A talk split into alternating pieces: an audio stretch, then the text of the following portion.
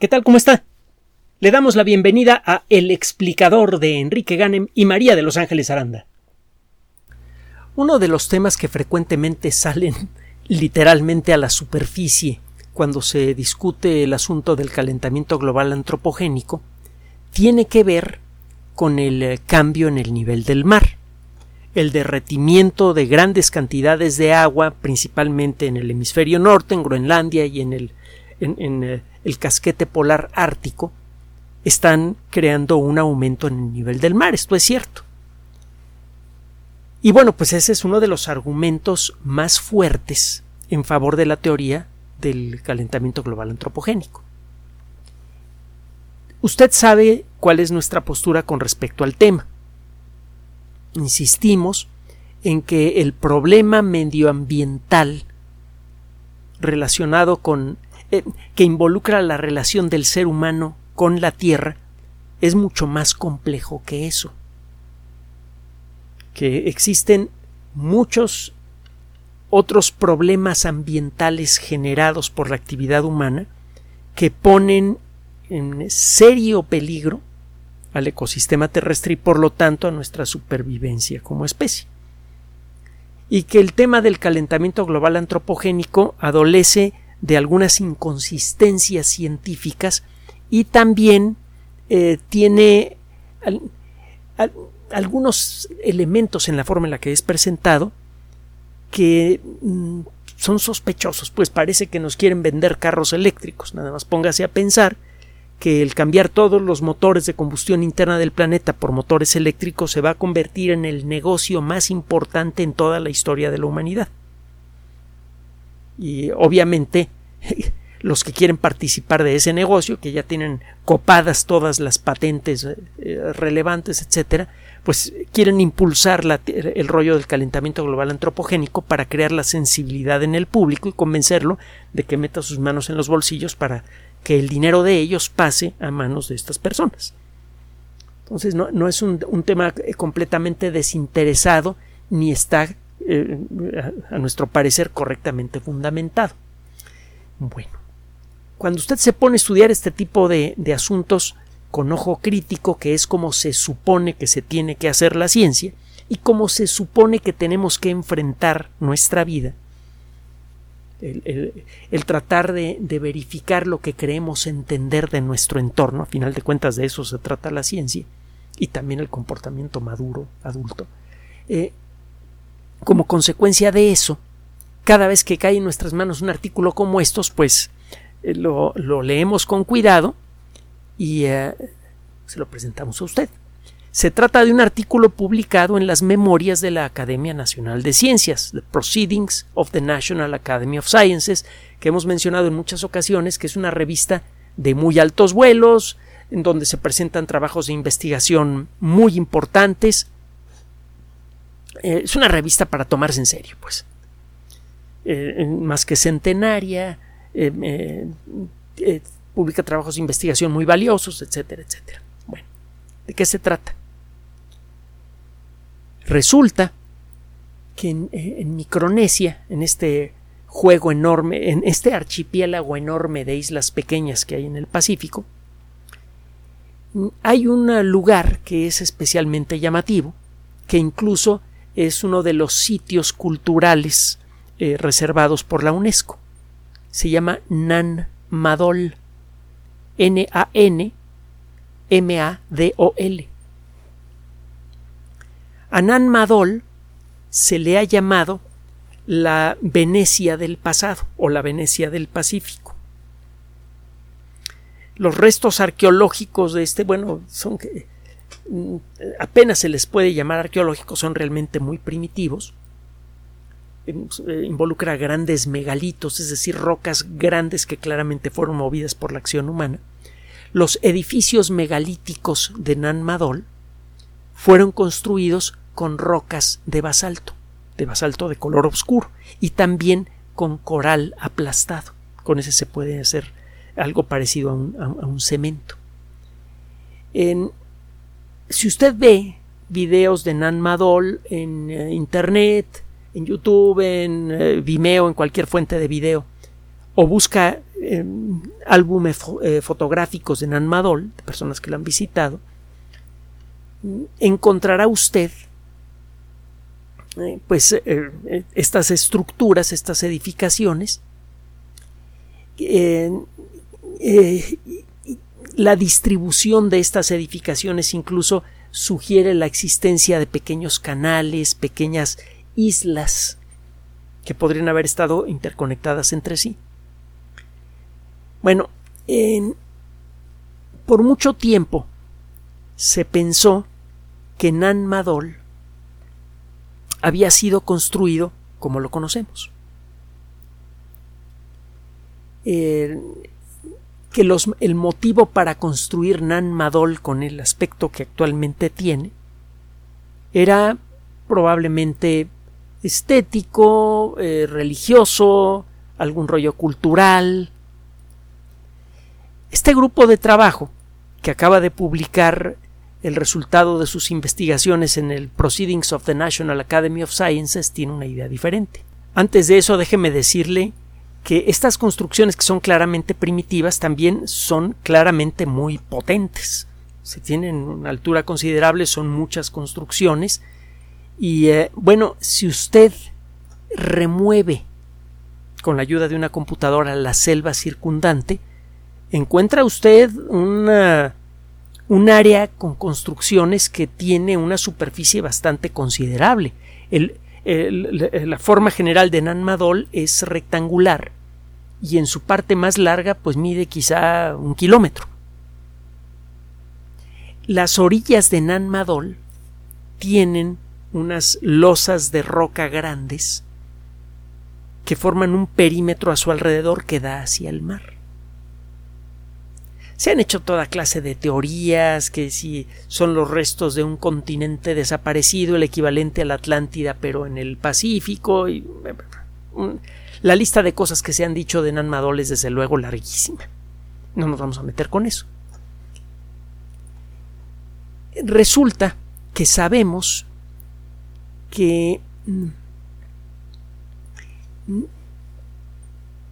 en las costas de Micronesia, de, esta colección de islas, en la región general de Oceanía,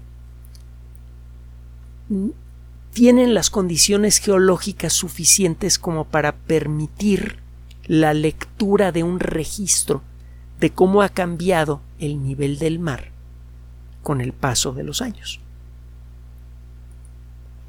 Y eh, precisamente de eso trata el trabajo de, estas, eh, de, estos investigadores, porque lo que han encontrado es eh, un registro natural bastante completo de cómo fue el nivel del mar a lo largo de los últimos 5.000 años. Y bueno, pues el resultado es desde luego muy interesante, por eso se lo traemos aquí. Resulta que a lo largo de los últimos 5.700 años, el nivel del mar ha crecido sustancialmente en esa región. Esto puede ser consecuencia de que cada vez hay más agua en el mar porque hay derretimiento de grandes glaciares, etcétera, etcétera, y también puede ser consecuencia del hundimiento geológico de estas islas. Sabemos que hay islas que pueden desaparecer lentamente debajo de la superficie del mar como consecuencia de cambios en la forma de la corteza terrestre. Y esos cambios se deben a muchas cosas, la tensión en la corteza terrestre, la presencia de grandes masas de magma debajo de la corteza terrestre que es muy delgada en, el mar, y eso puede hacer que se doble un poquito para arriba la corteza, y que salgan algunas puntas montañosas a la superficie. Hay muchos motivos por los cuales puede subir el nivel del mar en una isla. Pero el caso es que en muchas islas de Micronesia se encuentra el mismo caso. Se encuentran sedimentos de manglares. Los manglares sabe usted que se forman en la orilla de los continentes y de las islas los encuentra usted en la interfase entre la Tierra y el mar. Es decir, en el punto de contacto entre la tierra firme, que puede ser el cuerpo de una isla, y el mar. Ahí es donde se forman los manglares. Y los manglares dejan una huella fácilmente detectable para un experto. El tipo de lodo que, que se forma en los manglares es muy peculiar. Y el análisis de ese lodo le puede dar una idea de cuál era el perfil de la isla hace 3.000, 4.000, 5.000 años. Entonces, el análisis de lodos de manglar de distintas épocas ha permitido trazar el contorno de muchas de las islas de, de Micronesia, incluyendo la isla donde está Nanmadol. Y lo que encuentran es que en una zona muy amplia de Micronesia, el nivel del mar ha subido en los últimos 5.700 años más de un metro. Esto podría ser suficiente para inundar Nanmadol. Simplemente piense lo que pasaría en Venecia si sube el nivel del mar un metro. O lo que pasaría en muchas de las costas, por ejemplo, muchas de las costas orientales del continente americano, en particular en la región de Florida, eh, Carolina, las Carolinas, etcétera, en donde un aumento pequeño del nivel del mar puede involucrar una inundación muy sustancial, algo que sucede con alguna frecuencia con la llegada de huracanes. Los huracanes, como consecuencia de la acción del viento, y el efecto de succión que ejerce el ojo del huracán, producen aumentos locales del nivel del mar, que puede llegar a ser de varios metros, y por eso se producen unas inundaciones muy importantes. En este trabajo está revelando, por un lado, que el aumento en el nivel del mar en los últimos 5.700 años en esa zona ha sido bastante sustancial. Y es muy temprano para decirlo, porque la, la, evidencia no es lo suficientemente detallada para esto, pero parece que este aumento ha sido más o menos constante. Aparentemente, aunque esto tampoco se puede decir con suficiente claridad, este aumento en el nivel del mar ha sucedido no como consecuencia de una deformación de la corteza terrestre, porque eso pasa nada más en alguna en una región pequeña. Es solo eh, lo que se observa pues es que está aumentando el nivel ha aumentado el nivel del mar en Micronesia en los últimos 5.700 años en un área geográfica muy grande. Eso muy probablemente se debe más a que está entrando mucha agua nueva al océano, que antes estaba en forma de hielo, a lo largo de los últimos 5.700 años. No tenemos registros de cuál ha sido el ritmo con el que se ha derretido el agua de Groenlandia o de los polos que tenga más de 50 o 60 años. Simplemente no existen esos registros. Los primeros registros realmente decentes del ritmo de derretimiento anual de los glaciares de Groenlandia son de la década de los 60 y son indirectos y no muy buenos que digamos, tienen que ver con el lanzamiento de los primeros satélites meteorológicos.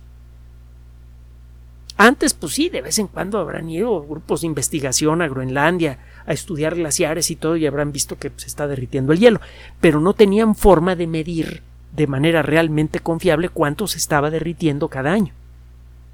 Y lo mismo pasa con, con los casquetes polares. Sí está muy disminuido el casquete polar norte, pero también hay evidencia que sugiere sin demostrar que esto ha sucedido más de una vez en el último millón de años. Entonces el estar seguros que ese derretimiento es única y exclusivamente consecuencia de la mano humana es aventurado. Y lo mismo pasa con el aumento en el nivel del mar. No podemos estar seguros que el supuesto ligero aumento en el nivel del mar que se ha detectado en las últimas décadas sea consecuencia exclusiva de la actividad humana, porque hay registros de que hace 5.700 años comenzó a subir el nivel, el, el nivel del mar en la zona de Micronesia era de 4 a 5 metros menor y que ha ido creciendo con el paso del tiempo. Entonces, si queremos saber exactamente qué tanto está aumentando el nivel del mar por, eh, por actividades humanas, tendríamos primero que eh, restarle al aumento ligero que se detecta en la actualidad eh, en el nivel del mar, tenemos que restarle el que es producido de manera natural por el fenómeno que explica lo que le pasó a Nan Madol. Aparentemente, el proceso de construcción de Nan Madol fue cambiando a lo largo del tiempo precisamente porque el agua iba subiendo. Entonces empezaron a construir estructuras en, la orilla de Nan Madol muy fuertes para tratar de enfrentar ese, ese aumento inexplicable en el nivel del mar. Un aumento que claramente no tiene que ver con el dióxido de carbono generado por la especie humana. Entonces, en resumen, a lo largo de estos 5.700 años, eh, del registro que revisaron estos investigadores, el nivel del mar en esa zona ha variado en varios metros. Cuando Nan Madol fue construida, entre el año 1180 y el año 1200 después de Cristo, el nivel del mar era prácticamente un metro menor que lo que es en la actualidad. Únicamente en, mil años, menos de mil años. Entonces ha habido un cambio bastante sustancial en el nivel del mar en esa zona.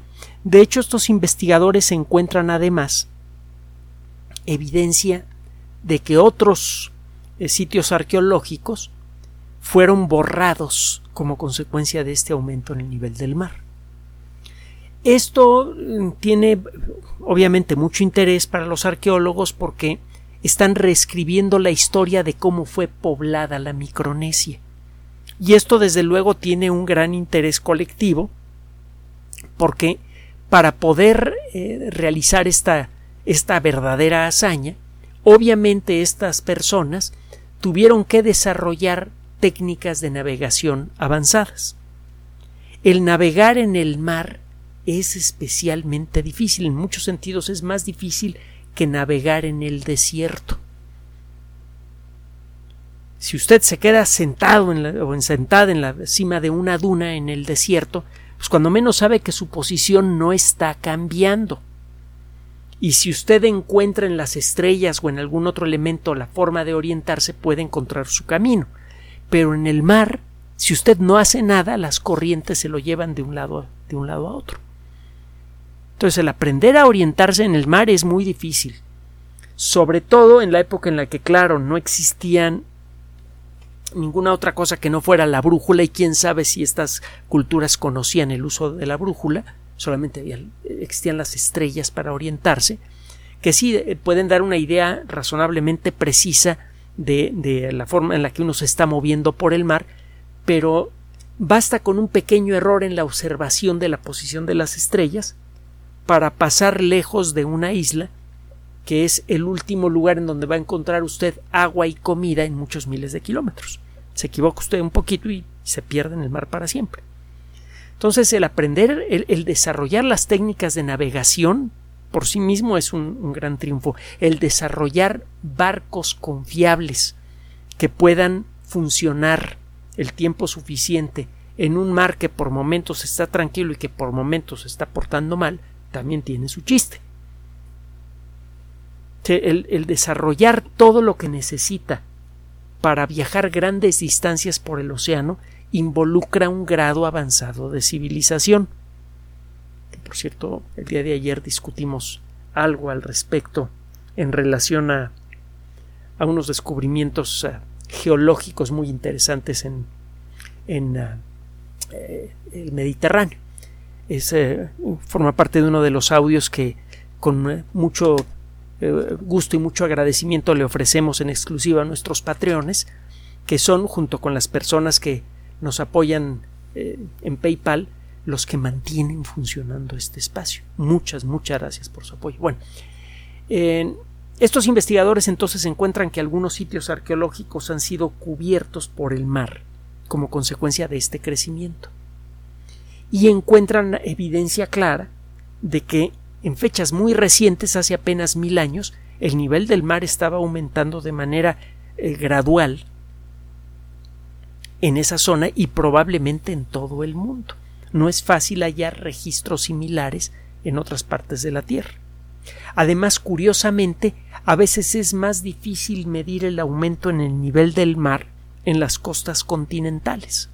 Usted dirá, pues en los continentes es más fácil encontrar eh, el lodo de manglares cerca de las costas que sirva para establecer qué tanto ha podido subir el nivel del mar en los últimos miles de años. El problema es que los continentes, todos los continentes se encuentran, son estructuras de roca muy grandes.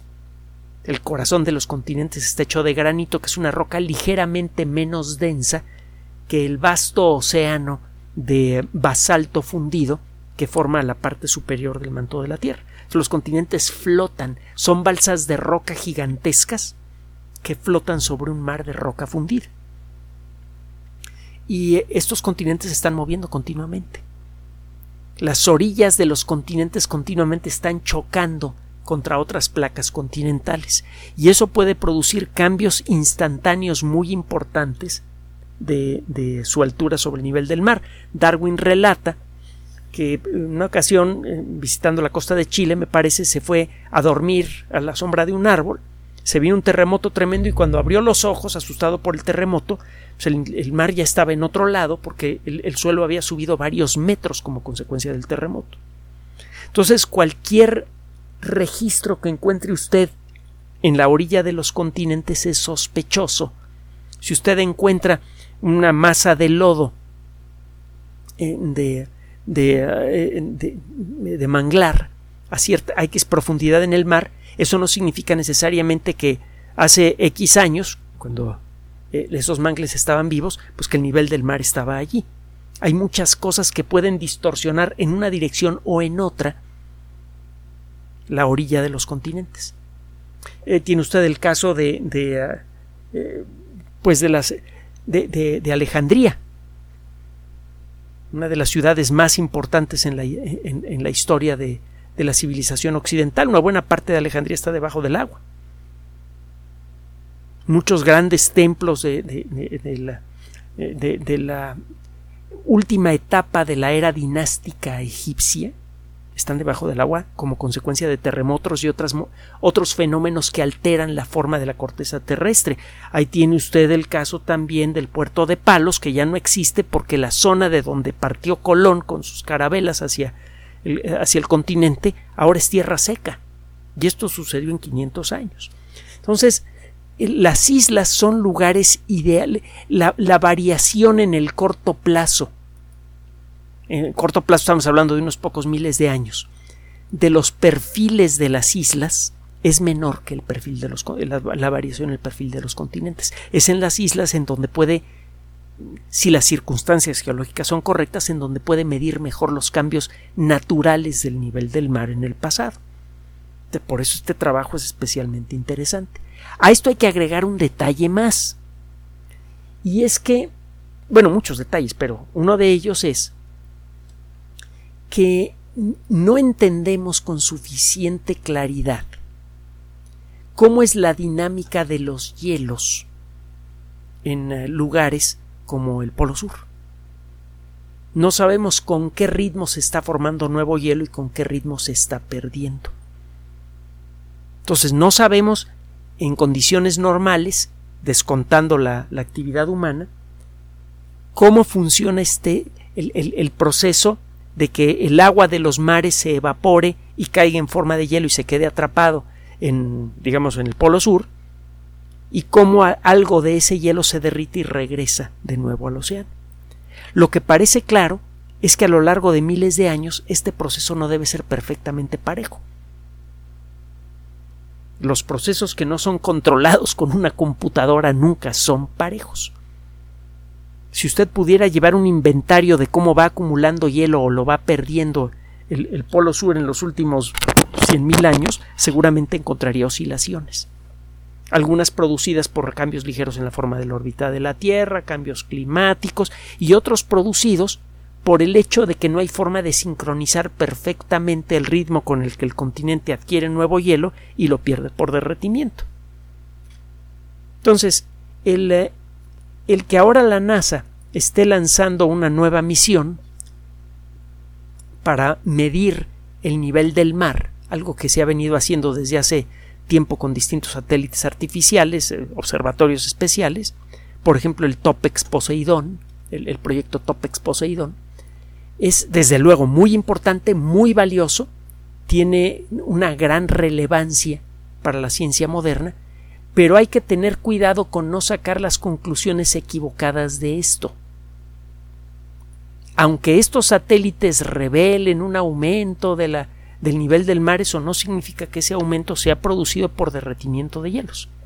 Podría tratarse de una oscilación que se, podría revertirse dentro de pocas décadas o incluso dentro de pocos años, o siglos, o milenios.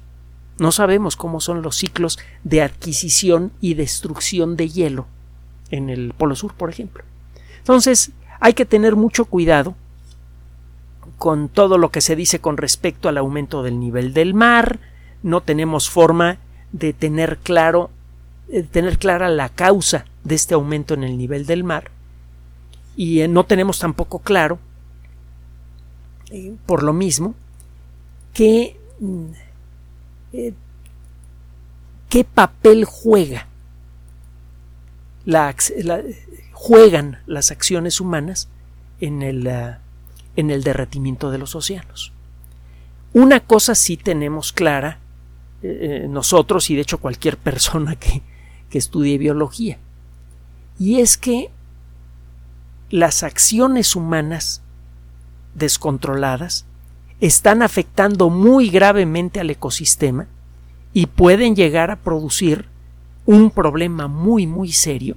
Puede el, ecosistema llegar a desequilibrarse de manera especialmente grave en un intervalo de tiempo breve, en pocas décadas. Si esto llega a ocurrir, vamos a encontrar muy difícil sobrevivir en nuestro planeta. Es claro que tenemos que corregir el rumbo, es claro que tenemos que dejar de agredir al ecosistema. Pero si queremos que estas acciones sean realmente efectivas, tenemos primero que